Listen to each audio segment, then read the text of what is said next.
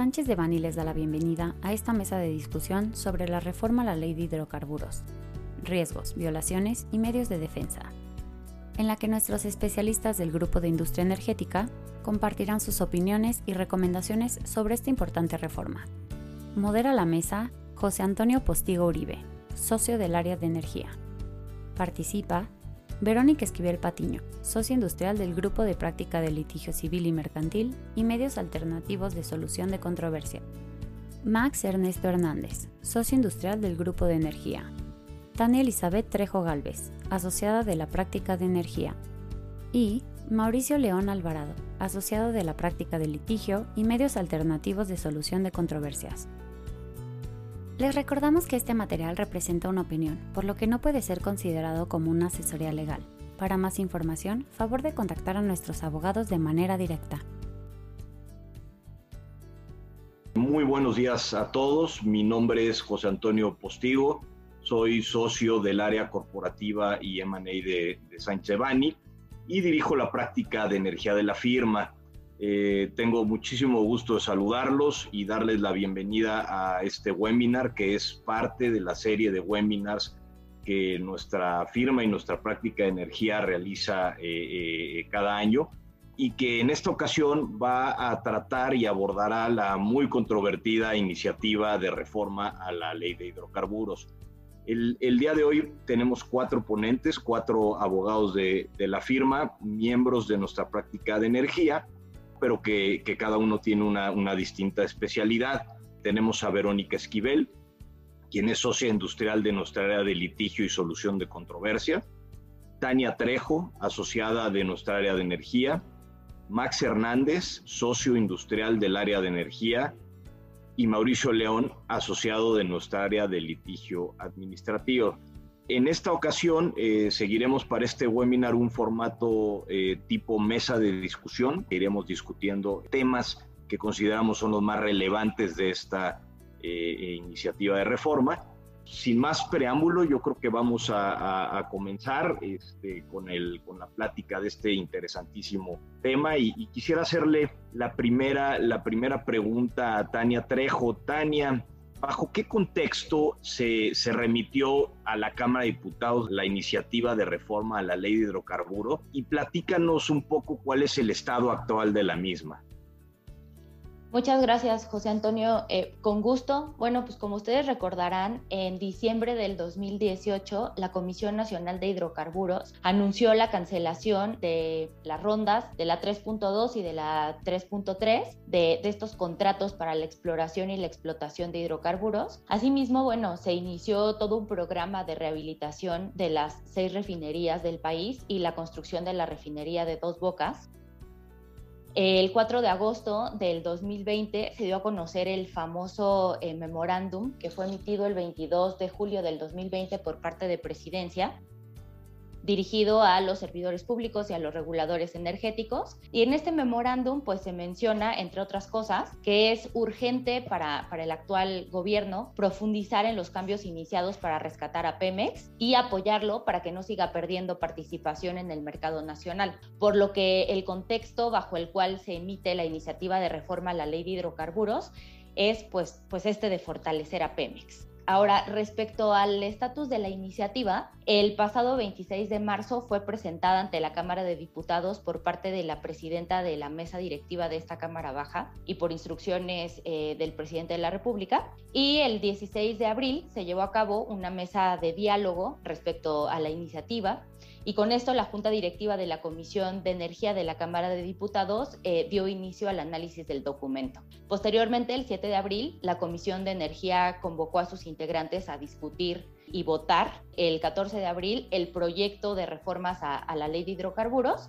El 8 de abril, la Comisión Federal de Competencia Económica presentó una opinión sobre esta iniciativa de reforma, mediante la cual recomendó no aprobarla al considerar que de aprobarse se afectaría el proceso de competencia y de libre concurrencia a lo largo de toda la cadena de valor de hidrocarburos, petrolíferos y petroquímicos, además de habilitar la restricción artificial de la oferta de estos productos y servicios. Asimismo, de acuerdo con la COFESE, todo esto podría resultar en un incremento de precios de los bienes y servicios ofrecidos a lo largo de la cadena de valor de estos mercados, por supuesto, eh, con el correspondiente impacto negativo en el poder de compra de los consumidores y el aumento de costos y, pues la pérdida de, de competitividad de las empresas, por ende. No obstante todo lo anterior, el 14 de abril se aprobó una adenda a la iniciativa con proyecto de decreto, misma que se incorporó al cuerpo del dictamen, y ayer, 14, 14 de abril, se aprobó en lo general en el Pleno de la Cámara de Diputados continúa la discusión en lo particular y una vez que se apruebe en lo particular, será turnada al Senado de la República para su discusión, votación y en su caso aprobación. Pues bueno, este es, este es el estatus que guarda eh, la iniciativa actualmente. Gracias, Tania. Es, es, es, curioso, ¿no? Es, eh, la ley, la, la iniciativa en su momento de reforma a la ley de la industria eléctrica se ingresó a la Cámara de Diputados como una iniciativa preferente por parte del presidente y en esa, y en esa calidad este, muy rápido, ¿no? pero en, en, virtud de la posición dominante que tiene, que tiene Morena en el, en el Congreso, prácticamente este tipo de iniciativas que presentan eh, el presidente se mueven a la velocidad de una iniciativa, de una iniciativa preferente, ¿verdad? Este, es increíble que, en tan poco tiempo ya haya pasado todos estos, estos obstáculos y que haya tenido una, aprobación este, fast track parecida a la que este, a cuando se le califica como una iniciativa preferente. Entonces creo que debemos de bueno, pues esperar que esto vaya a pasar bastante rápido. Max, Cuéntanos un poco de cuál es el contenido actual de la iniciativa eh, de reforma. Hemos oído mil cosas, ¿no? En este, sobre todo en los medios eh, se oyen muchas cosas que luego no están muy apegadas a la, realidad. Eh, ¿Por qué no nos platicas en realidad cuál es el contenido de la, de la iniciativa y, cuáles son las actividades que, crees que, se, que en realidad se puedan ver afectadas? Gracias, José Antonio. Muchas gracias a todos por acompañarnos. E, efectivamente, y, digo, solo complementando un poco el tema anterior, también creemos que, que, tiene mucho que ver que esta legislatura termina el 30 de abril, por lo tanto van a meter mucha presión para que, que salga lo antes posible, incluso hacia la Cámara de Senadores. Por el lado de, del contenido de la iniciativa, eh, en realidad, digamos que se respeta la gran mayoría de los puntos presentados desde la iniciativa del 26 de marzo eh, por el presidente y que en realidad los puntos principales eh, se, se, mantienen, ¿no? desde nuestra perspectiva, lo más importante que, que se incluye aquí es, por ejemplo, el, obviamente esta iniciativa va enfocada a fortalecer a Pemex y tiene otro tipo de, aristas que, que, va en contra del, del huachicol y, y como con otras actividades. Pero también de lo que también encontramos muy importante es el tema del almacenamiento mínimo, ya que se realiza una modificación al numeral tercero del artículo 51 de la ley de hidrocarburos, que los requisitos que se deben demostrar para, para solicitar permisos, y aquí se establece que se debe contar con la capacidad de almacenamiento que la Secretaría de Energía determine para la actividad. Otro de los puntos que también consideramos muy importantes es la negativa ficta para la sesión de permisos. anteriormente teníamos una afirmativa, ahora se cambia a una negativa ficta, modificando simplemente una palabra del, del artículo 53 de la ley de hidrocarburos sobre el procedimiento de sesión de permisos. Otro de los puntos importantes de esta iniciativa, que digamos que se modifican los criterios o, más bien los, aspectos para la revocación de permisos, incluyendo aspectos sobre todo en contra del contrabando de de, hidrocarburos petrolíferos y petroquímicos, así como reincidencias en conductas del artículo 86, que, que en realidad se trata de temas de obligaciones de calidad de la medición de los hidrocarburos petrolíferos, así como cualquier modificación técnica a sistemas, ductos o instalaciones que se realicen sin algún permiso, digamos sin la autorización correspondiente. En este caso, pues aplicaría la revocación de los permisos. Otro punto muy relevante que consideramos de, de esta, pues obviamente,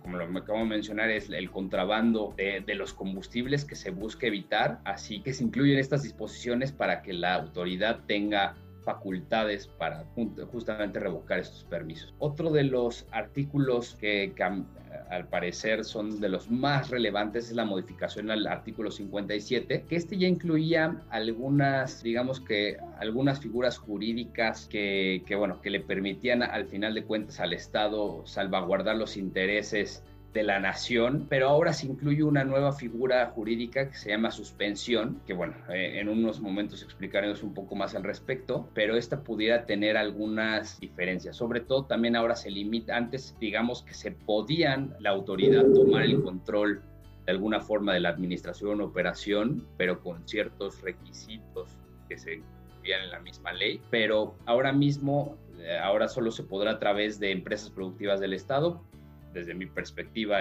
sería Pemex y sus subsidiarias.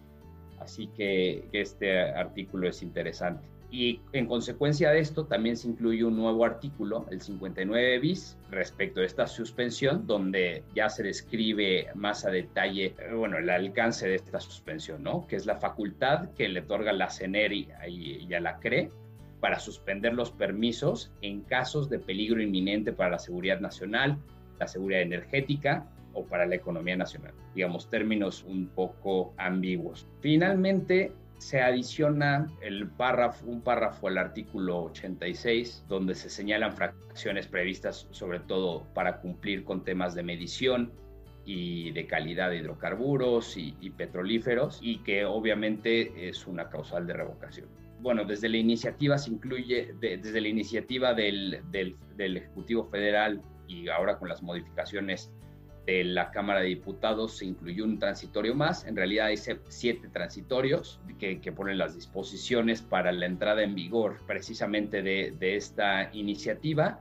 Y, bueno, lo más perjudicial es los temas de, que se pueden o sea, que se pueden derogar las disposiciones que tengan algo en contra. Eh, obviamente las revocaciones de permisos que no estén en cumplimiento por temas de, de, almacenamiento mínimo al momento de la entrada en vigor o, cualquier otro que no que, incumpla o, que no tenga los requisitos correspondientes señalados en la ley de hidrocarburos y un transitorio tercero que nos parece también muy importante que cualquier perjudicado en la esfera jurídica pudiera o sea, solicitar el pago de las afectaciones correspondientes. Queda muy, bueno, muy subjetivo también. Y finalmente, lo único que agregó la Cámara de Diputados es que la Comisión Reguladora de Energía y el SAT llevaron los actos conducentes para empezar a verificar temas de, medición. De estos temas que comento, consideramos que al menos por la modificación a las actividades, o sea, justamente el capítulo tercero de la ley de hidrocarburos que trata específicamente sobre las actividades reguladas y los permisos que, deben de obtenerse para llevarlas a cabo. Por lo tanto, desde nuestra perspectiva le puede impactar a todas las actividades señaladas en el artículo 48, que en realidad habla del tratamiento y refinación del petróleo, procesamiento de gas natural, exportación e importación de hidrocarburos y petrolíferos, así como las actividades que, bueno, que, la Comisión Reguladora de Energía maneja, que es como el transporte, almacenamiento, distribución, compresión, licuefacción, descompresión, regasificación, comercialización y expendio al público, ya sea de hidrocarburos, petrolíferos y petroquímicos. Por lo tanto, consideramos que las actividades que más afectadas se pudieran ver con la aprobación de la iniciativa en los términos en los que se encuentra, pudieran ser las actividades obviamente del sector downstream y, midstream, porque precisamente todos estos permisos pues se encuentran regulados bajo los artículos que se encuentran en virtud de una modificación pero consideramos que también por, o sea, de manera hasta cierto punto indirecta y un poco interpretativa, que también pudiera tener ciertas implicaciones para aquellas actividades de upstream, dado que al final de cuentas afecta a toda la cadena de, de, valor del sector hidrocarburos y que obviamente cuando todas estén en producción y demás, de hecho habrá algunos contratos o algunos contratistas que tengan la posibilidad, o sea, dependiendo de la modalidad de su contrato, de que tengan que comercializar simplemente la producción, pues se pudiera ver limitada ahí el aspecto de los permisos, así que que bueno, también consideramos que pudiera tener alguna implicación. Gracias, Max. Este, efectivamente, de bote pronto, al, leer la iniciativa, parecería ¿no? que, que, la parte de upstream, que es este, básicamente exploración, producción eh, de hidrocarburos, no se vería afectada. Sin embargo, ya que haces un análisis completo de, de la reforma, pues se ve difícil que un operador, ¿verdad?, en, en, en, en upstream eh, pueda completar su proceso, ¿no? Si eh, las actividades de, de, midstream y, de downstream se ven en algún momento perjudicadas por esta reforma. Eh, muchos puntos muy interesantes, vamos a irlos abordando uno por uno en, en, en, la plática. A mí me llama, me llama poderosamente la atención el tema del almacenamiento. ¿no? Eh, hace, hace un par de años eh, se emitió una política de almacenamiento que obligaba a comercializadores y distribuidores de petrolíferos a contar con almacenamiento y, eh, e inventarios mínimos.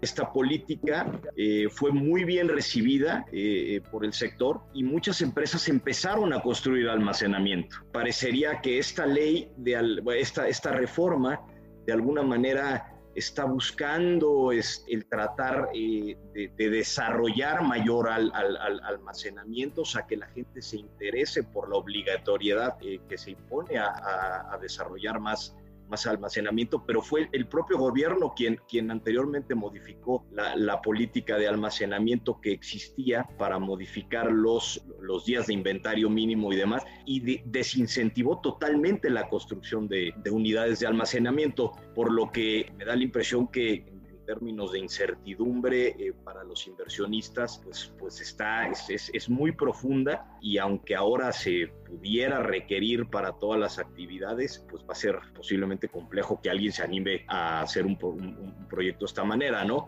Eh, eh, y también el tema de aplicarle estas, estas obligación de almacenamiento a todas las actividades, ¿no? Cuando hay actividades que, pues bueno, si yo soy transportista, pues yo me dedico a transportar, ¿no? Este, eh, de hecho, yo recojo en un almacenamiento y a lo mejor en una unidad de almacenamiento y entrego en otra, ¿no? Entonces, como por qué yo tendría una obligación este, de, comprobar que tengo, que tengo almacenamiento. Pero bueno, como ha dicho la, la, COFES, esto son una serie de, trabas adicionales que por un lado pudieran fomentar, fomentar eh, esta parte muy importante para la seguridad energética, que es tener suficiente almacenamiento para lograr el, abastecimiento de, los productos a, todo el país, pero por el otro lado es, este problema de, libre concurrencia, del poder acceder a los mercados cuando para hacer una actividad te piden que tengas además este, eh, asegurados contratos y,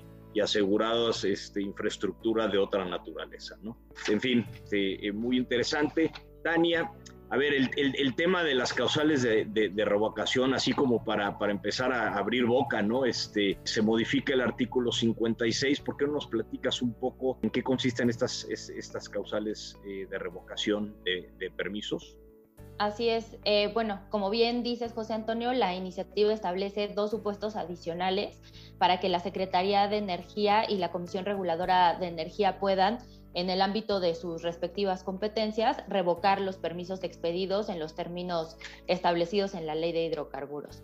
El primero de ellos tiene lugar cuando se compruebe que los permisionarios de las actividades de transporte, almacenamiento, distribución o expendio al público de hidrocarburos petrolíferos o petroquímicos adquirieron dichos productos de forma ilícita o por la comisión del delito de contrabando de hidrocarburos petrolíferos o petroquímicos y este haya sido determinado por resolución firme de autoridad competente. Em, esta propuesta de reforma abarca tanto el contrabando simple como el contrabando técnico, que es aquel em, mediante el cual entran las mercancías eh, subvaluadas con el fin de omitir el pago de gran parte de la cuota compensatoria al órgano fiscalizador. El segundo supuesto de revocación eh, que incluye esta iniciativa de reforma se podrá actualizar con respecto a aquellos permisionarios que reincidan en, dos supuestos. El primero es el incumplimiento de las disposiciones aplicables a la cantidad, calidad y medición de hidrocarburos y de petrolíferos. Y el segundo es em, la modificación de las condiciones técnicas de sistemas, ductos, instalaciones o equipos sin la autorización correspondiente, que, actualmente implica solamente una multa eh, para estos dos supuestos. Y bueno, nosotros consideramos que esto podría afectar a los permisionarios que desarrollen las actividades reguladas y sujetas a permisos por la ley de hidrocarburos, que son aquellas que, ya nombró Max en, en, la pregunta anterior. Gracias, Tania. Sí, en, eh, algún momento del, del, webinar vamos a abordar también puntos, puntos que, que, vemos no tan mal o, que vemos positivos de la, de, de la reforma, porque el, vamos, el chiste al final del día es no nada más criticar, ¿no? O sea, sí hay que poner los puntos sobre las IES donde, donde, donde veamos este, eh, los problemas, pero eh, eh, pues creo que en, en, general este, todo el mundo está de acuerdo que el huachicol no debe de permitirse, ¿no? Este, o, o, no puedes tener también este, permisionarios alterando infraestructura este, o, o, modificando sistemas para obtener un, provecho injustificado en su actividad, ¿no? Entonces, este, son, son de las partes que son un poco contrariantes de esta, de, esta ley, porque parecería que en algunas cosas tiene un, un trasfondo que parece lógico, eh, pero luego en, la, en, en, en, su aplicación es cuando, cuando, cuando nos encontramos con,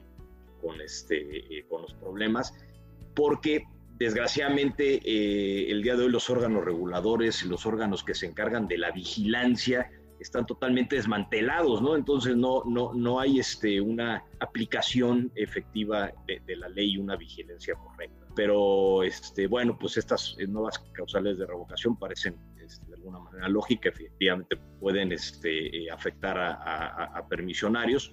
Eh, eh, y todo va a estar en la discrecionalidad con la que se muevan los órganos este, y la aplicación correcta de la ley volviendo un poco al tema importantísimo de, almacenamiento MAU, eh, ¿qué trascendencia eh, tiene que incluyan como requisito para el otorgamiento de permisos o como una causal de revocación el cumplir con los, con los niveles de almacenamiento mínimo?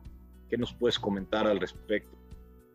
Muchas gracias y, buen día a todos. Bueno, eh, primero creo que viene bien comentar de dónde viene esta obligación de almacenamiento. Ya comentaban eh, esto viene de la política de almacenamiento que se publicó en 2017, se modificó en 2018 y 2019 y en términos muy generales establecía la obligación de que comercializadores y distribuidores, únicamente ellos, cumplieran con el almacenamiento mínimo ahí marcado en, la política. Y pues bueno, esta, esta obligación de almacenamiento se podía cumplir a través de dos formas. Una, tal cual el almacenamiento dentro de ciertos lugares que estuvieran cerca, es decir, que suministraran bajo eh, carro tanque, y el otro 50% pues en, estaciones que estuvieran en el resto del país. Eh, si bien consideramos que este tema del almacenamiento, como ya se mencionaba, pues busca fines legítimos, que tal cual es la seguridad energética y el abasto a nivel nacional, eh, consideramos que hay ciertas cuestiones relevantes a considerar. Uno, pues bueno, como ya comentaban, se incorpora esta, esta obligación como un requisito para el otorgamiento de permisos en el artículo 51, pues bueno, establecen ahí una expresión muy ambigua, tal cual dice, el interesado demuestre que en su caso cuenta con la capacidad de almacenamiento. Esto de en su caso, sin duda es una expresión ambigua que pues da lugar a que se, se aplique para algunos o para todos, pero pues no se sabe, ¿no? Y esto lo sujetan obviamente a lo que la Secretaría de Energía determina a través de reglas de carácter general, que hoy por hoy están solamente enfocadas a, comercializadores y distribuidores, pero al referir al principio del párrafo que es para los permisos del artículo 48, pues es incierto para quienes vaya a aplicar y como ya comentaba José Antonio, pues no haría sentido para algunas de esas actividades como por ejemplo para los transportistas porque pues no, no, no, tendría ningún sentido estar almacenando cosas que, que pues, tal cual no, no, se estarían utilizando. Y como causal de revocación, eh, bueno, lo que dice el transitorio cuarto es que a la fecha de entrada en vigor de, de, este decreto, pues la autoridad tendrá que proceder a la revocación de todos aquellos permisos que incumplan con el requisito de almacenamiento. Y aquí, eh, pues también hay ciertas cuestiones que hay que tomar en cuenta. Bueno, primero que nada, todos sabemos eh, que no hay infraestructura a nivel nacional al día de hoy, ni siquiera para cumplir las obligaciones de comercializadores y distribuidores. Obviamente hay muchas eh, empresas que están desarrollando el almacenamiento, pero si se incrementara, aunque fuera un sujeto más dentro de la cadena, si se incrementara el número de sujetos obligados, pues claramente el efecto será que haya un mayor índice de incumplimiento. El segundo tema a considerar es que la segunda forma de cumplir con, con estas obligaciones de almacenamiento son a través de tickets. Los tickets son pues derechos financieros que, que amparan la titularidad de cierto espacio de almacenamiento y, y pues a la fecha hay mucho, eh, es una regulación eh, pues incompleta, tiene eh, varias lagunas y en general nunca se publicó una regulación adicional que, que, abordara el tema de los tickets. a la fecha pues formalmente no hay tal cual una circulación de tickets que permita cumplir con estas obligaciones a través de este mecanismo secundario. Sabemos que hay medios de defensa por varios sujetos interesados, pero pues bueno, esto sigue, sigue en trámite. Y el otro punto, que es eh, un punto que, afortunadamente también aborda COFESE en la opinión que emitió hace un par de semanas en relación con este tema, es el círculo vicioso. Porque si bien existe falta de almacenamiento por la, falta, por la inexistencia de permisos, también va a generar que la falta de permisos provoque este, la falta de infraestructura. Entonces se convierte en un círculo vicioso que necesariamente va a llevar a, ningún lugar. Entonces, eh, esto es la, lo más relevante sobre, sobre la incorporación de la obligación de almacenamiento como requisito para el otorgamiento y como causal de revocación de, permisos. En realidad, eh, sí tiene un fin, un fin legítimo, sin embargo, todavía no estamos, el país todavía no está como para exigirlo y darle esta trascendencia, ¿no? Sí, este, eh, clarísimo, eh, eh, Mau. para mí todo se re, resume en un ambiente de incertidumbre, ¿no? en donde, por un lado, podrías pensar que el gobierno está tratando de promover esto, pero por el otro lado lo está obstaculizando y con el track record que tenemos últimamente de, resoluciones de carácter administrativo, lo que pasa con la, con, con la parte de energía eléctrica, pues es, es, es, es, dudoso a dónde queremos ir eh, eh, con esto, ¿no? Si en realidad queremos eh, desarrollar eh, un mercado energético en donde haya suficientes participantes y se pueda, y se pueda procurar la seguridad energética del país, o si, o si simplemente lo que se está tratando es de eliminar a la, a la, a la, competencia de, de, Pemex, ¿no? Para que Pemex tome este, eh, las riendas al 100% del sector, lo cual es totalmente ilógico porque eh, eh, imaginémonos el caso en el cual se elimina toda la inversión privada, se elimina toda la competencia. ¿Qué le puede dar petróleos mexicanos al país? ¿No? No tiene gas, no tiene petróleo suficiente, no tenemos gasolina, no tenemos infraestructura. Esto, esto tiene que ser una responsabilidad tanto de la inversión privada como de, la, de petróleos mexicanos. Uno solo no va a poder cubrir todas las, todas las lagunas que hoy el sector energético en materia de hidrocarburos tiene. Max nos platicó un poco del, eh, a grandes rasgos de los artículos transitorios. Tenemos este famoso artículo tercero transitorio que nos causa, bueno, que causa mucho, mucho ruido. Eh, Vero, Mau, que nos platican un poco qué es este artículo tercero transitorio, cuál es eh, la problemática que estamos viendo y el tema de, de quién puede salir perjudicados y, y, y, el tema de solicitar el pago de afectaciones correspondientes.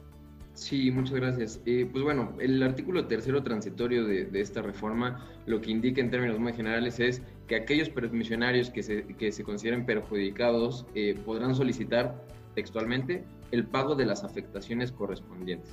Y pues bueno, más allá de por qué se utilizó esta expresión del pago de las afectaciones, pues sí consideramos que en general eh, se traduce en una gran incertidumbre.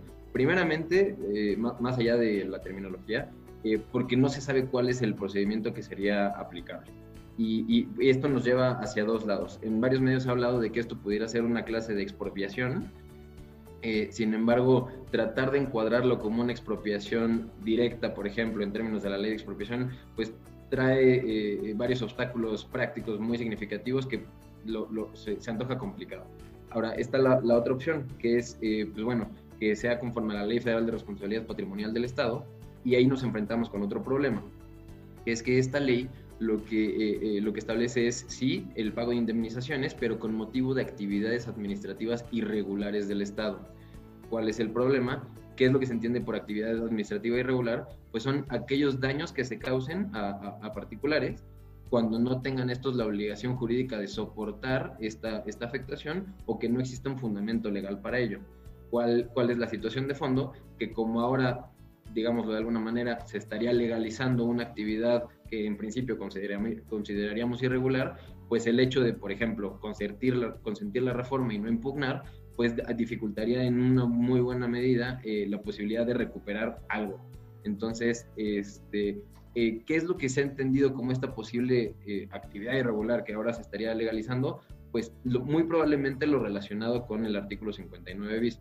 Recordemos que este artículo transitorio aplica solamente para lo que se está incorporando en esta, en esta reforma, algo que ya venía de la ley. hay tres figuras bien importantes en, en este tema, ¿no? Uno, la intervención, este, otra, la, suspensión tal cual, es lo que este, se, está incorporando ahora en, esta reforma. Y pues bueno, eh, lo que venía de antes no sería cubierto con este pago de, afectaciones. Entonces, eh, nuevamente, si esta suspensión se entendiera como tal cual eh, a lo que puede llevar, que es lo que dice el, artículo, puede llevar a la revocación de permisos, pero más, más pragmáticamente y lo dice su segundo y primer párrafo, al control del permisionario. Entiéndase, no necesariamente el control del negocio específico en donde, en donde se haya este, encontrado esta situación que llevó a la suspensión, sino del permisionario. Entonces, pues bueno, en muchos medios se, ha hablado de este tema, pero la verdad es que hay poca información, la ley eh, o esta reforma es ambigua y no se sabe bien cómo se va a aplicar. En el marco nacional, pues esas serían las, la situación relevante. Sí, yo, pues aquí nada más me gustaría a lo mejor agregar en alcance a lo que comenta Mauricio, que pues vale la pena tener en cuenta que el sector de hidrocarburos se compone por un porcentaje relevante de inversión extranjera proveniente de países como Inglaterra, Alemania, Estados Unidos, España, entre otros, ¿no? Entonces, por ello, y más adelante espero tener oportunidad de ahondar en ello, eh, solo quiero aprovechar este espacio para hacer esta precisión que el inversionista extranjero que sufra una afectación, y aquí regresamos al término, derivada de alguna disposición de la iniciativa y o sus efectos, eh, y esto se fundamenta en una violación específica bajo los tratados aplicables, es decir, contravengan las obligaciones asumidas eh, en los tratados comerciales internacionales y los acuerdos para la promoción y protección de inversiones que han sido firmados y ratificados por México, pues estas afectaciones podrían reclamarse a través del mecanismo de defensa internacional, el arbitraje inversionista-Estado, sin que la posibilidad de su reclamo, y aquí regresando al texto del tercero transitorio, según la normatividad de la materia correspondiente, como decía Mauricio, no nos queda clara, eh, represente un obstáculo, ¿no? Y aquí, ojo, lo que en cambio sí pudiera representar un obstáculo, o más bien que deberá de estudiarse caso por caso, eh, serán las disposiciones del Tratado Comercial Internacional o el APRI que se refieren a la atribución de jurisdicción entre tribunales locales y arbitraje inversionista-Estado. Es decir, eh, el tratado podrá contener alguna provisión que implique alternativa o sucesión entre la atribución de jurisdicción entre los tribunales locales y los internacionales. Entonces, como ejemplo, eh, pensemos en las disposiciones que implican alternativa eh, algunos tratados como el APRI México-España, por ejemplo, prevén disposiciones de forking the road, donde el inversionista deberá hacer una elección entre una acción ante tribunales nacionales o el arbitraje inversionista-Estado. Y hecha esta, pues esta elección, pues esta va a ser final, ¿no? Otra disposición eh, que implica alternativa serían las disposiciones de renuncia o también conocidas como no U-turn, eh, que son como las contenidas en el CPTPP, eh, o el Telecan que permiten iniciar procedimientos ante las cortes locales. Sin embargo, tomada la decisión de iniciar un arbitraje inversionista-Estado, será necesario descontinuar los procedimientos nacionales. Y eh, por otro lado, las disposiciones que incluyen algunos otros tratados eh, y que implican sucesión y donde yo creo que cobraría relevancia este transitorio son aquellos que implican sucesión, es decir, requiere que se inicien medios de defensa nacionales, incluso en algunos casos que se agote previo a iniciar un medio de defensa bajo el tratado internacional. Y aquí, por ejemplo, habrá que pensar a lo mejor en el texto del TEMEC, donde eh, hay un requisito de contar con una resolución de los tribunales nacionales previo a iniciar el arbitraje inversionista-Estado o que al menos hayan transcurrido 30 meses desde su inicio. Entonces, Digo, lo cierto, a final de cuentas, es que estas disposiciones lo que están evitando es evitar una doble indemnización, pero en este sentido yo creo que sería la relevancia de este, de este tercero transitorio para la perspectiva de un inversionista extranjero. Muchas gracias, Vero, muchas gracias, eh, eh, Mau. Eh, Max, vamos a platicar un poco del artículo 59 bis, ¿no? Este, ¿cuántas, ¿Cuántas noticias en distintos medios hemos leído? ¿Cuántos documentos, inclusive exposiciones, ¿no? Este, de, de gentes y expertos en los cuales eh, eh, se menciona que se ha introducido una nueva figura expropiatoria, ¿no? Eh, que le permite a la autoridad ocupar los proyectos, intervenir los proyectos y operarlos este, por sí mismos con el, simple este, pretexto de, un tema de seguridad este, nacional. Eh, eh, lo curioso es que esas afirmaciones generales este, no son de todo correctas, ¿no? Porque esas disposiciones ya existían en, la, vamos, existen en, la, ley, en, la ley vigente de, hidrocarburos. Eh, no es un tema nuevo. pero ¿dónde está el punto fino? ¿Por qué nos hace ruido este, la inclusión de este nuevo artículo 59 eh, bis, eh, eh, de qué se trata y, por qué es diferente a lo que, a lo, a, lo que había ya en la ley de hidrocarburos. Efectivamente, creo que uno de los puntos más controvertidos que, que, se han tocado y, obviamente creo que me parece los más relevantes de, esta iniciativa de reforma es obviamente la inclusión de una nueva figura de, denominada suspensión de permisos, ¿no? De, hecho, tal es la relevancia de, todo lo que se, empezó a hablar al respecto, que de hecho es uno de los únicos puntos que fue modificado tal cual por la Cámara de Diputados eh, el día de ayer. En, su aprobación, de hecho, incluyeron algunas disposiciones con el objeto de brindarle cierta certeza jurídica y demás a los permisionarios que se, pudieran que pudieran caer en este supuesto de, suspensión, ¿no? Porque sobre todo se le, se le otorga aquí un, plazo, pero bueno, que para explicarles un poco más de, este tema, creemos que la, la, creación de la figura de la suspensión, su principal problema en realidad es la subjetividad y discrecionalidad del mismo, dado que eh, está, o sea, tanto que sale, un, sale del margen de, del, simplemente cumplimiento de obligaciones del permisionario, dado que, que la autoridad te la puede decretar ante cualquier peligro inminente de la seguridad nacional, de la seguridad energética y la economía nacional, que, que en realidad son, son supuestos muy subjetivos y, y discrecionales que, que, que, principalmente pues, van a crear mucha incertidumbre para cualquier participante en el sector ya sea para los que ya tienen actualmente permisos o cualquiera que quisiera participar en, las actividades, dado que al final de cuentas, no, no, importa que tú estés en el cumplimiento de tus obligaciones como permisionario, si se pudiera dar uno de estos supuestos, la autoridad tendría la facultad justamente de, de, nombrar en este caso, ya, ya no se habla de ningún tercero, ¿eh? es a una empresa productiva del Estado, que en este caso sería Pemex, para que eh, ellos puedan administrar y operar las actividades del permiso.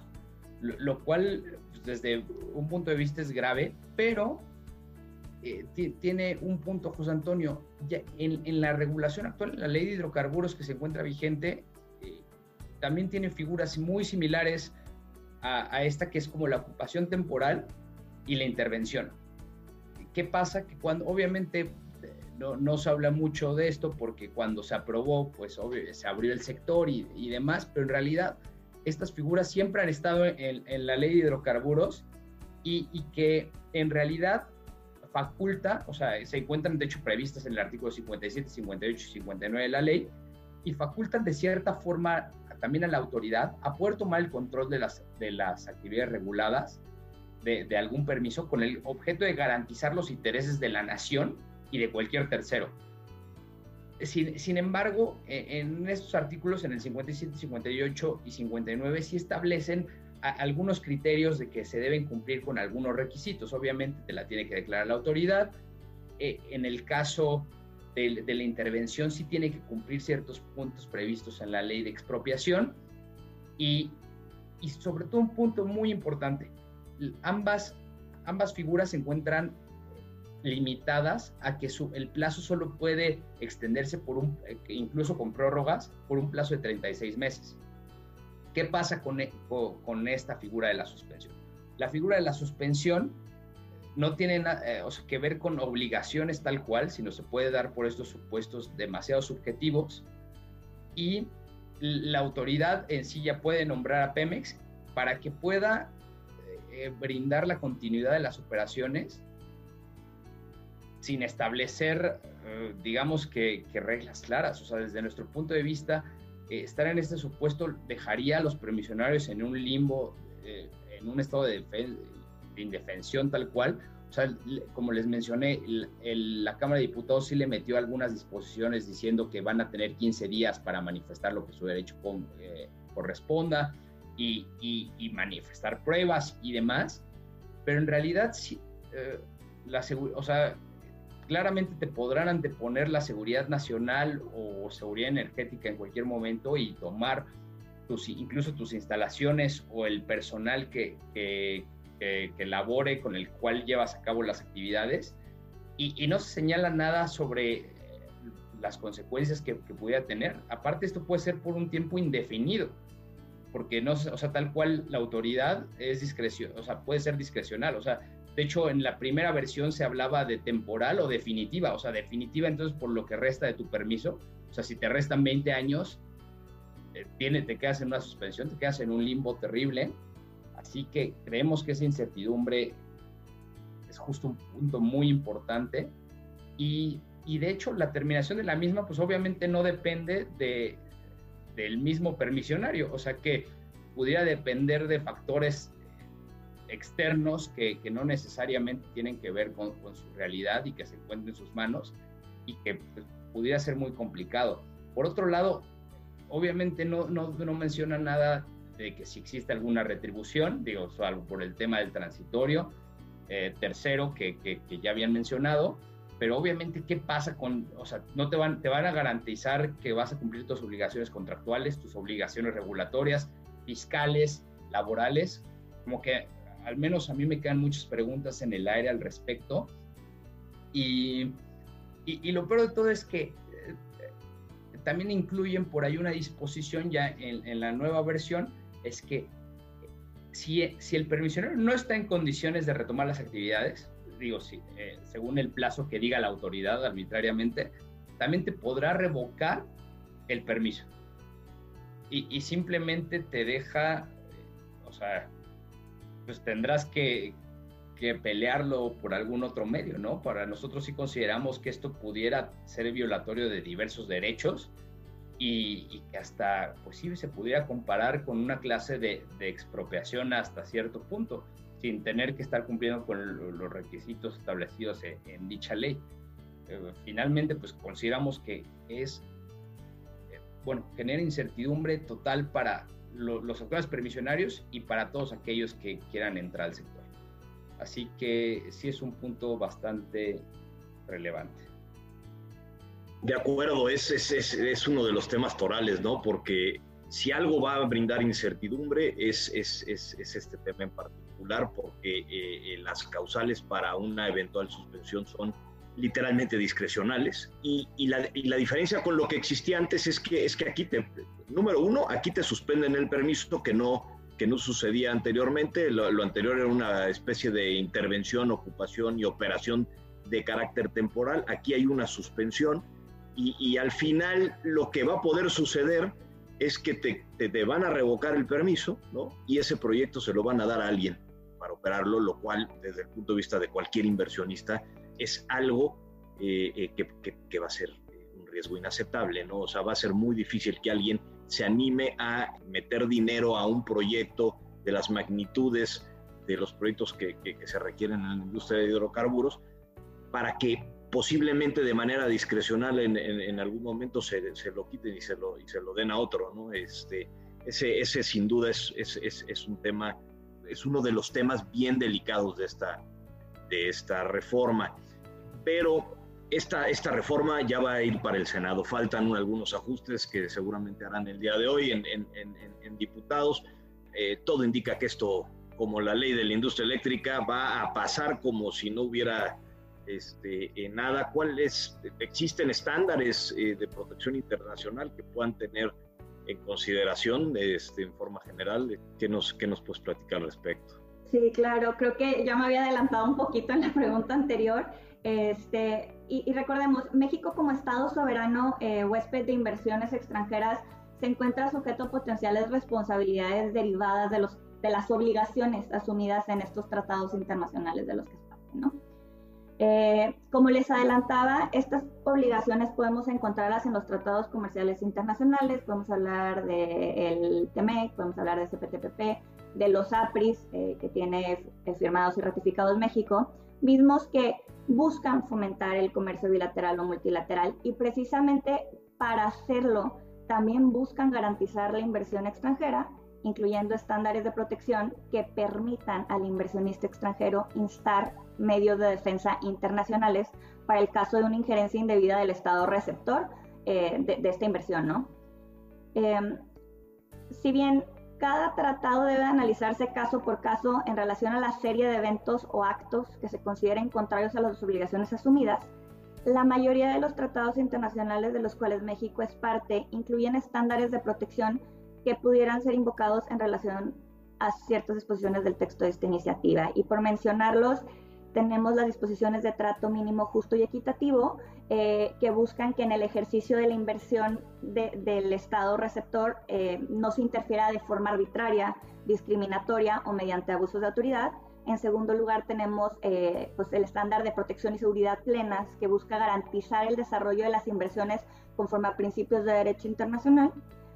Eh, tercera y cuarta, eh, tercera trato nacional y cuarta trato de nación menos, más favorecida, perdón, que de manera similar buscan que al inversionista no se le otorgue un trato menos favorable que el trato otorgado a inversionistas nacionales o inversionistas de un tercer estado, y quinto, que es lo que hemos estado escuchando, pues el, el, tema de los efectos expropiatorios, ¿no? Y sobre este último punto es donde me gustaría hacer énfasis brevemente, pues de seguro, les digo, ya lo han escuchado por ahí, y me refiero precisamente a este artículo 59 bis que ya comentaba Max, que permite la suspensión por la duración que la autoridad tenga bien determinar, este, y de no subsanarse, pues a la revocación del permiso.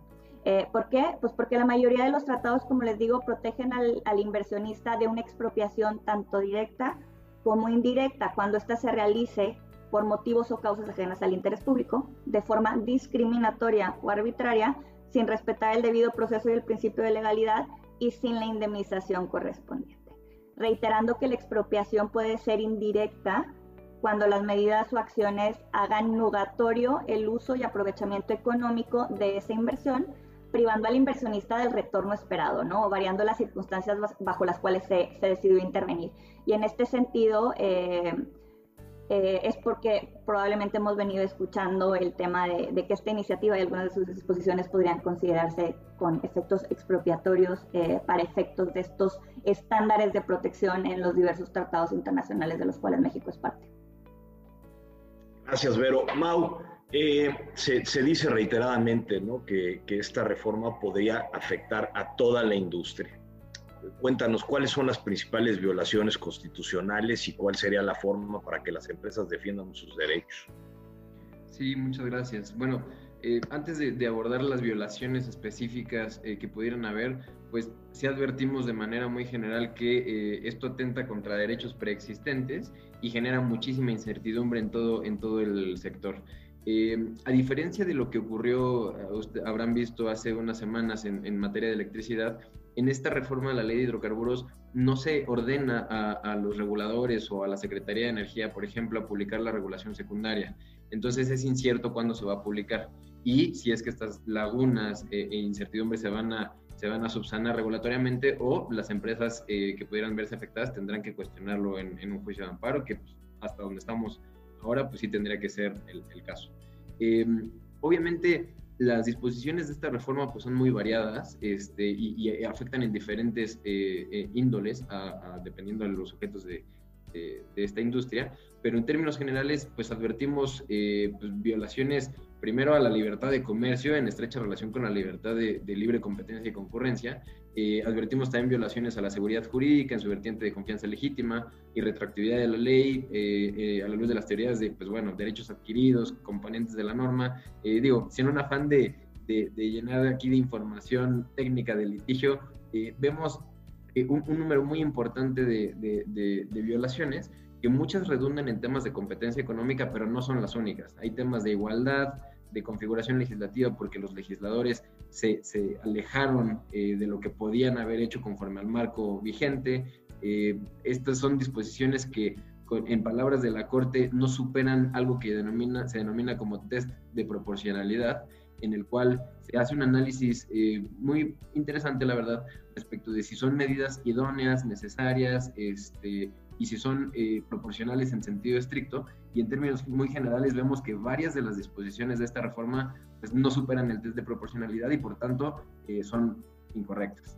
Entonces, eh, por ahí también había una pregunta en, el chat que creo que viene muy bien contestar ahora. ¿Cuál es el momento oportuno para interponer los medios de defensa? Bueno, primero saber que el, medio idóneo en contra de esta reforma, una vez publicada y que entre en vigor, es el amparo indirecto. Eh, hoy por hoy pues muy famoso y muchos lo habrán escuchado, pero eh, para este caso específico sin duda es la, mejor opción. Eh, ¿En qué momento? Bueno, hay dos formas, como bien lo, comentan en el chat, hay dos formas de, de, impugnar las normas de carácter general. No es que la ley nos otorgue dos posibilidades para elegir, sino que hay que atender a cuándo es el, cuál es el momento en el cual se causan las afectaciones. Es decir, lo hacen con la entrada en vigor o lo hacen hasta que viene un acto de aplicación. En relación con esta reforma específica, sí advertimos que es de carácter autoaplicativo, es decir, tiene que interponerse la demanda de amparo dentro de los 30 días siguientes a la entrada en vigor. Eh, como ya se expuso hace unos momentos eh, eh, en otras de, las, de los puntos de la exposición, las sesiones ordinarias del, del, Congreso de la Unión terminan el 29 de abril, así que, y, y el primero transitorio de la reforma indica que esto entrará en vigor al día siguiente de su publicación. Así que pues no descartemos que este plazo de 30 días eh, que, estamos comentando pues comience a correr probablemente en los últimos días de, del mes de abril que esto pues, pudiera ser publicado y, entre en vigor. Sin embargo, pues, por ahora no se puede decir cuál es el término específico porque pues depende exactamente de, de la fecha en la que se publique y el momento en el que entre en vigor. Ahora, eh, estos son los medios que tienen las empresas a su alcance. Eh, sin embargo, se anticipa que no es lo único que va a ocurrir en contra de esta reforma. Eh, ya lo anticipó, hay grupos parlamentarios que ya anticiparon que van a interponer este, los medios de defensa respectivos. particularmente se anticipa que van a presentar un medio de control denominado acción de inconstitucionalidad. En términos muy generales, ¿de qué va? es un procedimiento en el cual se contrapone, eh, o, sea, se busca demostrar que el texto publicado por el Congreso de la Unión, en este caso, es contrario a la Constitución y a los tratados internacionales. Que el alcance de, la resolución puede ser mucho mayor que una controversia constitucional, como la que muy probablemente habrán escuchado muchos de ustedes que ocurrió en temas de la política de confiabilidad en materia de electricidad. Y este, pues acá tiene un mejor alcance porque mientras que las controversias constitucionales buscan demostrar invasiones de facultades y el alcance de las resoluciones es un poquito más este, restringido, las acciones de inconstitucionalidad, como comento, buscan demostrar que eh, las disposiciones legislativas en este caso son inconstitucionales o contrarias a los tratados. Y los efectos pues, pueden llevar a declaraciones este, pues, totales de, inconstitucionalidad.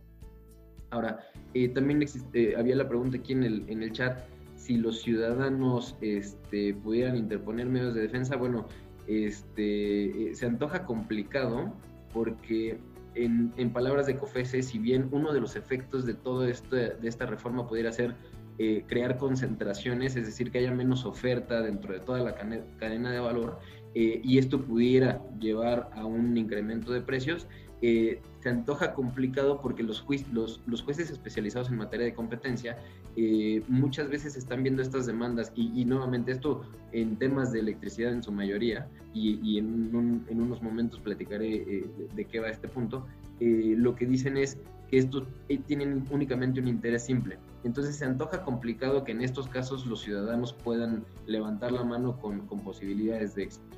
Y pues bueno, finalmente, como ya se ha dicho, eh, la COFES emitió su opinión en relación con el contenido de esta, de esta reforma, eh, más allá de que este, recomendó no publicar la, la, la, reforma en los términos en los que está, pues tal como lo vimos en materia de electricidad, anticipamos que, eh, y bueno, y como lo dijo Alejandra Palacios ya este, en, algún foro, eh, no descartemos que sea la propia COFESE quien también toque la puerta de la Corte a, cuestionar la, la, inconstitucionalidad de esta reforma. Gracias, Mau. Oye, déjate hago otra, otra pregunta este, para, para hilar lo que, lo, lo, que estás comentando respecto a las empresas, ¿no? Este, todos los que ya están en el, en, en, en el sector, ¿cuáles son sus posibilidades de, de, obtener alguna suspensión? ¿Crees que esa suspensión este, pudiera ser con efectos generales o individualizados? ¿Cómo ves las, las posibilidades para las, para las empresas? Sí, muchas gracias. Bueno, eh, primero creo que viene bien mencionar que más allá de, de, estos actos tan cuestionables que hemos visto desde la perspectiva administrativa y ahora pues legal en materia de electricidad y ahora con hidrocarburos, eh, afortunadamente el Poder Judicial continúa actuando de manera muy profesional y de manera muy independiente a pesar de las presiones políticas que han existido, así que eh, pues eh, estamos muy optimistas en el que esto continúe siendo de esta, de esta manera. ¿no? hay argumentos sólidos sin duda, hay el, el, la mayor parte de los sujetos este, eh, que intervienen en la cadena de valor tienen argumentos muy importantes a su alcance para protegerlos a través de, a pro, proteger sus, sus, operaciones a través de un juicio de amparo. Entonces, eh, en relación con las suspensiones, pues bueno, eh, se anticipa que en la medida en la que se, se, sustenten bien dentro de las respectivas demandas de amparo, es muy probable que se concedan. Y ahora viene el, el punto que, que pues, ha sido muy, muy sonado en todos los medios, ¿no? Estos efectos generalizados de las, de las suspensiones y, y en su caso de las sentencias. Eh, primero, creo que viene bien mencionar que el hecho de que las suspensiones o las sentencias tengan efectos generalizados es algo muy nuevo, es algo que en el país tiene muy pocos años de estarse explorando y nuevamente esto es una excepción a la regla. La regla es que en el juicio de amparo solamente se protege, ya sea en una suspensión o en una sentencia definitiva, solamente se protege a quien va a pedir el amparo. Entonces, el hecho de que se hayan otorgado efectos generalizados es prácticamente por la naturaleza de los actos. En este caso específico, se antoja complicado, jurídicamente se antoja complicado que se eh, otorguen eh, sentencias, eh, suspensiones con efectos generalizados. Sin embargo, no descartamos que al menos uno de los dos jueces, como lo ha venido haciendo en materia de electricidad, las otorgue de esta manera. Ahora, ¿cuál es un punto bien relevante aquí? Y bueno, muchos de ustedes habrán escuchado que este, el 15 de marzo, si mal no recuerdo, el presidente de, la República envió una carta al presidente de la Corte solicitando revisar las suspensiones que eh, se otorgaron en materia de electricidad y particularmente más allá de los temas políticos, le pide revisar si los efectos generalizados otorgados en estas suspensiones son correctos o no son correctos. Y eh, bueno, en, en, nuestra opinión, esas suspensiones generalizadas no necesariamente eh, fueron jurídicamente correctas. Eh, eh, y bueno, no, tampoco es el, foro para decir exactamente eh, el por qué no son, necesariamente, no, son necesariamente correctas, sino que vale la pena transmitir que no sería la primera vez, porque de hecho ocurrió hace como mes y medio en otro tema de electricidad, que un tribunal colegiado, que sería quien resolvería en los medios de defensa en, en segunda instancia, retira los efectos generalizados. Es decir, ha ocurrido que confirman las suspensiones concedidas, tal vez sobre el contenido de toda la, de la reforma, pero le retira los efectos generalizados. ¿Y qué es lo que termina diciendo? Bueno, pues está bien suspenderlo, sin embargo, eh, pues eh, eh, la, la, la, excepción a la regla en este caso no se justifica y lo retiro. Y entonces, ¿quiénes estarán protegidos? Solamente las empresas que hayan interpuesto en tiempo y forma sus demandas de amparo. Así que, este, pues digo, no, no, se sabe bien cómo va a transcurrir este tema eh, una vez que entre en vigor la, la, reforma, porque pues bueno, anticipamos que va a ser publicada y entrará en vigor. Sin embargo, recomendamos eh, de manera importante que cada una de las empresas que participan dentro de esta industria verifiquen cuáles son las afectaciones y en caso de que se empiecen a otorgar suspensiones con efectos generalizados, no descansen en ellas porque, como mencionaba hace un momento, estos efectos generalizados pueden ser retirados. Gracias, Mount. Sí, e, efectivamente, ¿no? Esta es una de esas nociones eh, erróneas que se repiten tantas veces que parece que se convierten en verdades, ¿no? ¿Cuántas empresas, eh, eh cuando, cuando se implementó la, la, reforma a la ley de la industria eléctrica, eh, nos decían, no, pues es que ya está suspendida con efectos generales, entonces yo ya no voy a hacer nada. Y bueno, eso es un caso error porque, porque eh, muy probablemente se le va a quitar ese, esa calidad y al final del día quien va a obtener la protección va a ser quien haya metido su, su, amparo individualizado. Pero Mauricio, bueno, ya nos habló ahorita de todos los procedimientos de control constitucional, ¿no? Eh, que serían procedentes eh, contra esta reforma. háblanos un poco de, del plano internacional eh, tenemos algo parecido, cuál es la expectativa para los eh, inversionistas y el posible resultado en un procedimiento eh, de esa naturaleza. Pues justo como platicábamos, de existir un tratado internacional del cual el inversionista extranjero puede echar mano, este, pues tendrá acceso al arbitraje inversionista-Estado, ¿no? Y aquí aprovechando este espacio, quiero aprovechar para hablar eh, de tres puntos y creo que por aquí con el primero de ellos voy a quizá responder la pregunta que nos hacía Eduardo Abrego en el chat. Eh, como primer punto, eh, hay que atender a la definición de inversionista e inversión según el tratado respectivo, ¿no? el cual se pretende accionar o bajo el cual se estime existe una obligación de, del Estado receptor de la inversión, ¿no? En segundo lugar, atender a cuestiones de tipo procesal formal que deban tenerse presentes para pues, no perder eh, ahí por alguna cierta acción el derecho luego a accionar estos medios de defensa.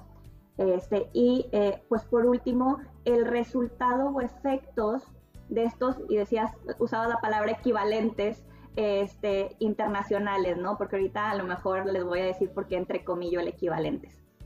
Eh, respecto al primer punto, solo eh, precisar rápidamente que no basta tener identificado pues, el tratado y estimar que pues, una de las medidas o eventos o, o, estas en su conjunto violentan uno de los estándares de protección que platicábamos hace unos momentos, sino que también deberá de haber una pues, revisión cuidadosa y caso por caso de las particularidades del tratado en lo que constituye o cómo se define un inversionista y aquí es importante, o sea, sí es el, inversionista extranjero el que está protegido, y esto me relaciona a la pregunta que mencionaba del chat.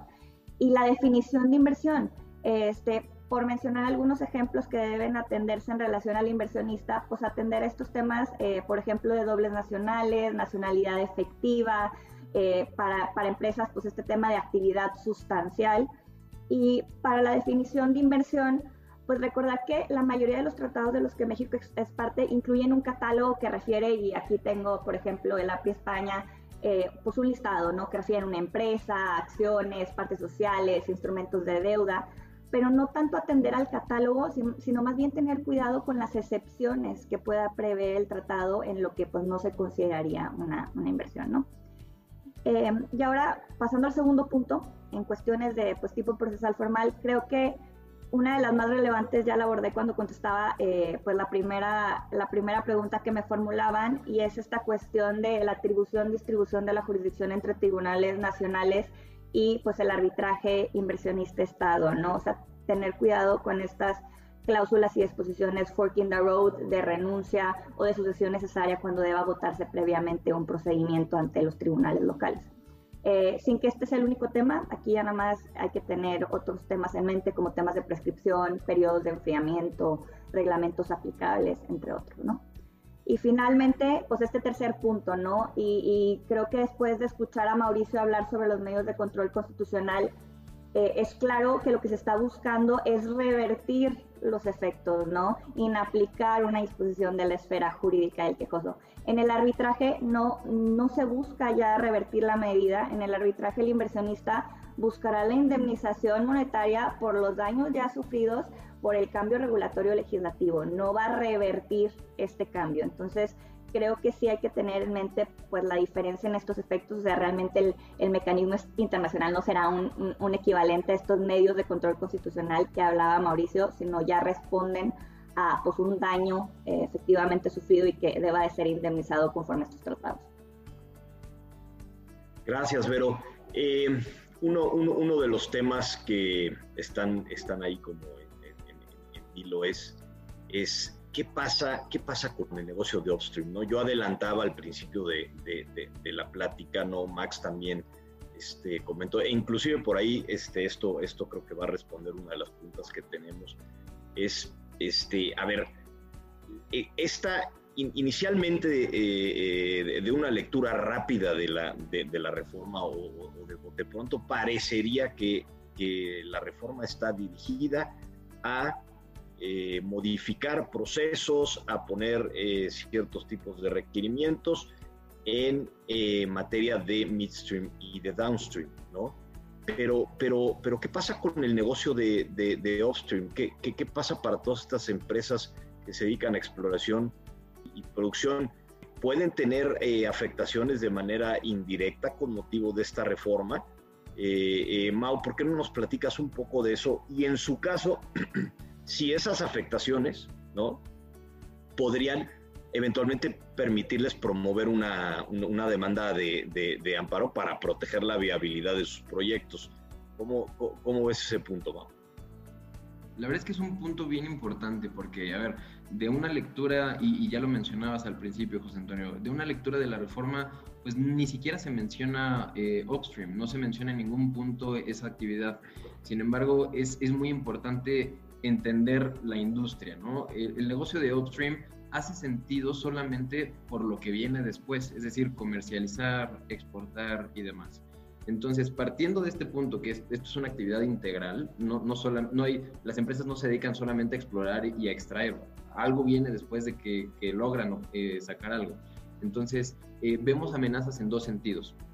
Eh, una, por lo que hace a las suspensiones de permisos, y la otra por lo que hace al, almacenamiento de, mínimo de petrolíferos que puede llevar a la revocación o a la no obtención de, permisos. Por lo que hace a la suspensión de permisos, este, eh, ya mencionaba hace unos momentos Max, que puede llevar a una de dos, eh, a un control, eh, lo, lo, denominan ahí administración del permiso y después dicen que puede llegar a controlar al permisionario. Nótese no habla de controlar una actividad específica, dice controlar al permisionario. Entonces, en caso de una suspensión que lleve a controlar al permisionario, pues ya te olvidas de, todo el negocio, ¿no? No solamente este, un punto, sino la exploración y extracción pues, se quedaría este, en ese sentido. Eh, y el almacenamiento como un requisito para el otorgamiento de permisos o como un incumplimiento y, que podría llevar a la revocación del permiso, eh, pues si algo pues, sucede con estos permisos, si no te lo dan o te lo revocan, pues nuevamente el negocio de upstream no tendría ningún sentido. ¿Por qué? Pues, ¿qué pasaría? Logras, logras este, encontrar, eh, eh, después de la exploración, logras encontrar algo, pues te quedas ahí en el limbo. Entonces, debido a estas eh, amenazas para el negocio de upstream, vemos lo siguiente. Sí, sí existe la posibilidad de interponer medios de defensa, pero hay, hay, hay algo bien importante que vale la pena tener presente eh, en general, eh, todos los asuntos en materia de electricidad este, y de hidrocarburos, eh, pues bueno, vienen de, la reforma que hubo en 2014. Y estas son leyes pues, que empezaron ahí y los asuntos en el mundo judicial que en aplicación de estas disposiciones empezaron a ver, pues son relativamente recientes. Hubo una curva de aprendizaje muy, muy importante con los juzgados de distrito en temas de electricidad. Digo, afortunada o desafortunadamente, finales de 2019, todo el 2020 y, y ahora principios del 21, pues ha habido mucho, mucho movimiento en la industria eléctrica y eso ha llevado al Poder Judicial a, conocer mucho mejor la industria y pues bueno, esto representó obstáculos bien importantes durante todos los juicios que se han promovido en los últimos dos años. Eh, eh, en materia de hidrocarburos, no necesariamente estamos en el mismo punto de esta curva de aprendizaje. Eh, ¿Por qué? Han habido relativamente pocos asuntos de estos temas. Obviamente, pues los lógicos, ¿no? Sanciones por incumplimiento de obligaciones de permisionarios, el tema de la NOM 016, eh, los juicios de la política de almacenamiento mínimo de petrolíferos, este, el más reciente, la limitación de CENER para importar y exportar hidrocarburos. Son relativamente pocos, pero ninguno de estos asuntos ha llevado al Poder Judicial a meterse de lleno, a analizar cómo funciona la industria eh, de hidrocarburos en el país. Así que eh, el reto número uno es lograr que los jueces y los tribunales entiendan bien de qué va esto y entiendan que el upstream no necesariamente está desligado de lo que viene después. hacerles entender que uno eh, empieza ahí el, negocio, pero no podría existir si no tienes lo que ya comentaba, que sería la comercialización o la explotación. Entonces, eh, esto se convierte un poquito más complicado de explicarle de pronto a los jueces, cuando las empresas tal vez no tienen todavía los permisos, ¿no?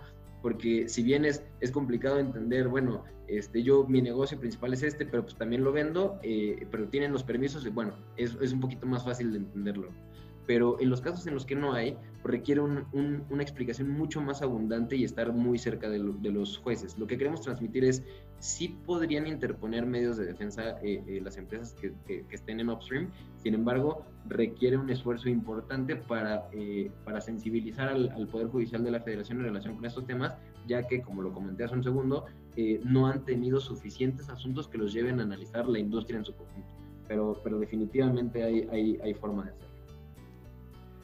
Sí, que cabe aclarar que aquí pasa un poco lo, que pasa con la reforma a la ley de la industria eléctrica, ¿no? Este, eh, son, unas modificaciones de carácter eh, general que tienen cierto trasfondo que es difícil de adivinar, no difícil de suponer, pero no sabemos cómo va a recaer todo esto con una, una, regulación administrativa secundaria este, para, su, para su implementación. ¿no? Entonces, e, esto es parte también, también de la incertidumbre creada. Eh, Max, para, para finalizar este, la plática y a lo mejor abordar preguntas que no hayamos este, ya eh, abordado, ¿qué hay positivo de esta reforma? ¿Qué, qué, podemos rescatar que sea este, que no sea malo, que prometa, que, ayude a fomentar algún tipo de, de acciones sí hay varios puntos que hemos discutido que, que, parecen pues, pues, complejos, ¿no? Pero, este, pero bueno, no el 100% debe ser este, malo, ¿no? ¿Qué rescatarías tú este, o, qué, qué, ves positivo de, de, esta iniciativa? No, completamente de acuerdo que, no necesariamente todas las disposiciones de esta iniciativa resultan completamente mal. Creo que, que, o sea, sí, tuviera la intención puramente de, combatir al huachicol o incentivar la inversión, creo que sería una gran, o sea, sería una gran adición a, la reforma si no tuviera, con las excepciones que ya hemos mencionado anteriormente, como la figura de la suspensión, que desde mi punto de vista es completamente innecesaria, pero eh, por otro lado, yo, yo sí veo positivo el hecho de que la autoridad y digo, hasta un poco en línea con todo lo que ha realizado este, esta administración en contra del huachicol. Si recordarán, eh, en enero del 2019 hubo una gran pelea y se está tratando de limitar pues, el contrabando, de hecho. Eh, y, precisamente creo que estas disposiciones en contra del contrabando y que puedan revocar los permisos a estos, a estos permisionarios que están actuando en contra de la ley o incluso también para aquellos, otro de los puntos que también me parece muy interesante y qué bueno que, lo metan es el tema de los, sistema de, el sistema de medición y que cumplan con, con, los temas de calidad y al final. creo que son temas que, que esto le, brinda certeza tanto a todos los participantes del sector, que, que justo para hacerlo más competitivo, que, precisamente si cumplen todos con la normativa, y, eh, al, final de cuentas o sea, al fin, es lo, que buscamos, ¿no? Brindar esta certeza, pero para aquellos que, compiten de manera desleal a través de actos ilícitos, pues obviamente sí los deja por parados para aquellos que sí están cumpliendo con todas sus obligaciones y, sobre todo que este, estas modificaciones pues sí puedan tener un impacto también para los consumidores finales. O sea, porque al final de cuentas son los que pues van a regir el mercado, ¿no?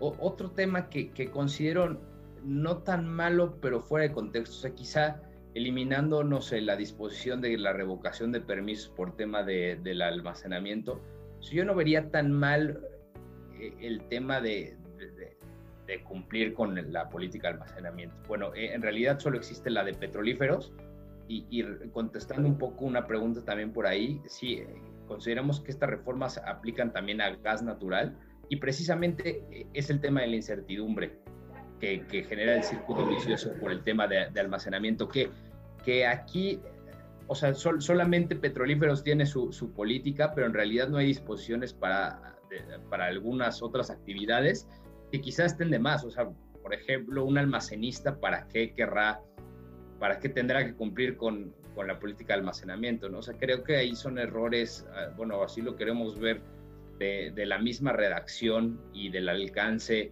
de, las modificaciones que, que, pudiera generar obviamente cierta incertidumbre, pero que si lo vemos desde otro punto de vista, o sea, si se hubiera incluido desde el eh, principio en, en esta ley, para, o sea, justo para fomentar el desarrollo de infraestructura y, que existieran más proyectos, precisamente para garantizar la seguridad energética y evitar malas prácticas en el sector, a mí me parecería una disposición muy relevante, eh, siempre y cuando obviamente, no sé, aplique retroactivamente y ahora quieras cancelar los permisos de aquellos que, que, pues, que no lo tengan. ¿no? O sea, también hay que tomar en cuenta que hay muchos medianos y, y pequeños que quizá no puedan eh, cumplir con, con, ciertas disposiciones de almacenamiento, pero bueno, se tendría que precisamente se tendría que esperar a que salieran las disposiciones aplicables y creo que hoy en día, por ejemplo, para temas de almacenamiento de petróleo surge más que nunca entonces que emitan las disposiciones aplicables para los tickets, porque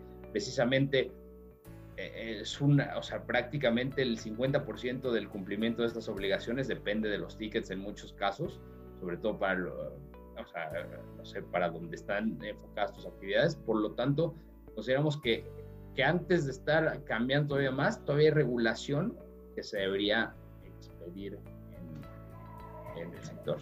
Y bueno, creo que con, con esto con, concluyo este tema. Agradecemos su tiempo y ojalá tengan preguntas para, pues, para poder contestarles. Gracias, Max. Eh, bueno, tenemos cinco minutos prácticamente. Creo que ya contestamos la mayoría de las preguntas, según lo estoy viendo por acá, ya sea directo en el chat o en la exposición. Acá hay un, un par de preguntas que creo que podemos abordar. Una pregunta de Diana Gante. En el fondo, esta reforma busca la expropiación de los activos de privados. De ser positiva la respuesta, lo que ha hecho el gobierno en el sector energético es la muestra de que llegará a la expropiación en caso de no tener el control que pretende sin importar el sector. ¿Alguien quiere hacer algún comentario? Eh, bueno, Yo. ahí podría, podríamos empezar comentando, eh, para empezar, no es, y, ni siquiera eh, me referiría a electricidad o hidrocarburos en específico. Eh, no diría que es claro que lo que buscan es este, una, una, expropiación de los activos de privados. Sin duda hay un riesgo importante con esta disposición de la que hablábamos ahora sobre la suspensión. Sin embargo, o sea, la suspensión de permisos.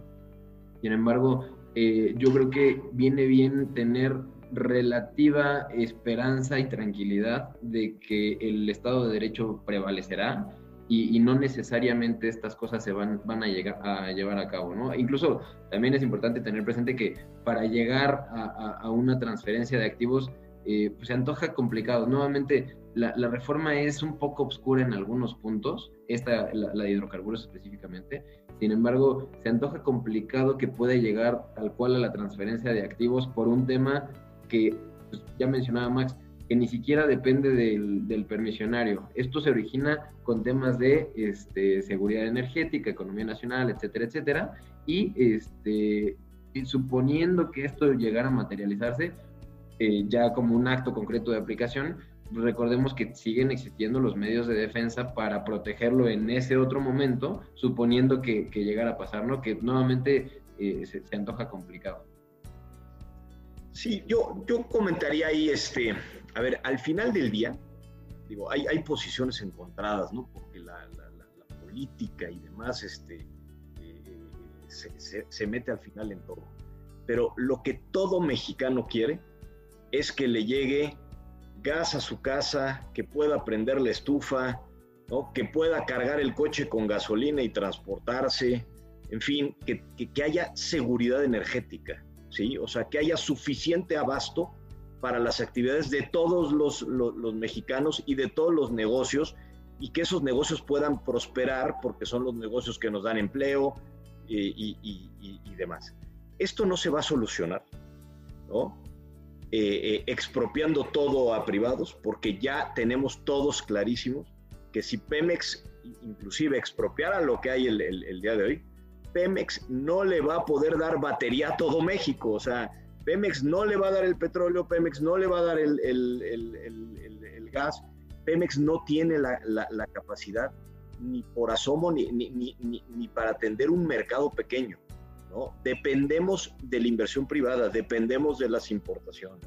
Entonces, eh, y por el otro lado también no podemos pretender ¿no? que haya un, un, mercado 100% privado, ¿no? sin regulación. ¿no? Este, tienen que confluir eh, eh, ambas partes, los privados y, este, y Pemex, porque si no, verdaderamente nos vamos a quedar sin, sin, sin insumos y sin abasto de, de, este, de hidrocarburos y, y, y, de sus derivados. ¿no? Eh, es, esta ley no sé si busca esto, ¿no? Lo que sí es que introduce unas áreas de incertidumbre eh, eh, importantes, ¿no? En donde, en donde el inversionista privado a lo mejor va a decir, oye, ya no le invierto, o a ver qué veo, a, ver qué hacemos con, lo que ya tengo invertido yo también no creo que sea exclusivamente expropiatoria porque no haría ningún sentido. Darle todo a Pemex mataría al, país porque Pemex no nos va a poder este, eh, dar lo que necesitamos. Eh, eh, estimaría yo que lo que sí se está buscando es, bueno, pues darle una, preponderancia a Pemex, ¿no? Pero, pero también se debe de, permitir jugar a los, a los privados. Eh, otra, otra pregunta, y posiblemente la pregunta final que tenemos aquí, ¿los mínimos de, ah, de, almacenamiento aplican a Pemex? Eh, si no cumple Pemex, ¿qué sucede? Sí, por supuesto. Bueno, eh, pues recordar que Pemex hace un tiempo dejó de ser lo que era antes y se convirtió en una empresa productiva, sí del Estado, pero nuevamente se puso a la par de los privados. Entonces, al igual que, cualquier otra empresa que participa en el sector, ellos necesitan también permisos para poder llevar a cabo las actividades. Eh, como permisionarios, en la medida que califiquen eh, como sujeto obligado, que ahora lo hacen con sus, con sus empresas que comercializan y, distribuyen, ellos también están sujetos a estas obligaciones de almacenamiento. Así que, pues pasaría, es el mismo tratamiento que para privados, ya que eh, si no cumplen, pues pueden ser objeto de sanciones que pues bueno, ahora como estamos viendo en la reforma, eh, si bien antes no era claro cuáles eran las sanciones en caso de incumplimiento de la política de almacenamiento, más allá de las genéricas en las que los pudiéramos haber encuadrado, pues vemos muy claro ahora en, esta reforma que pues puede llevar a la, revocación de, permisos. Pero en términos generales, el tratamiento es prácticamente igual que, para cualquier otra empresa. Bueno, con esto eh, hemos llegado este, a la hora creo que respondimos todas las, preguntas. Esperamos que, les haya sido muy útil este, este webinar. Eh, nos ponemos a sus órdenes, eh, nuestros emails este, en, el despacho y les agradecemos muchísimo su asistencia. ¿no? Y estaremos haciendo, como saben, hacemos estos webinars recurrentemente durante el año. Creo que son muy útiles para, para mantener a todo el mundo informado y entonces los esperamos en próximos eventos. Muchas gracias por su asistencia y que tengan un muy buen día todos. Para cualquier duda o comentario de este material, favor de contactarnos directamente o visite nuestra página www.sanchezdevani.com.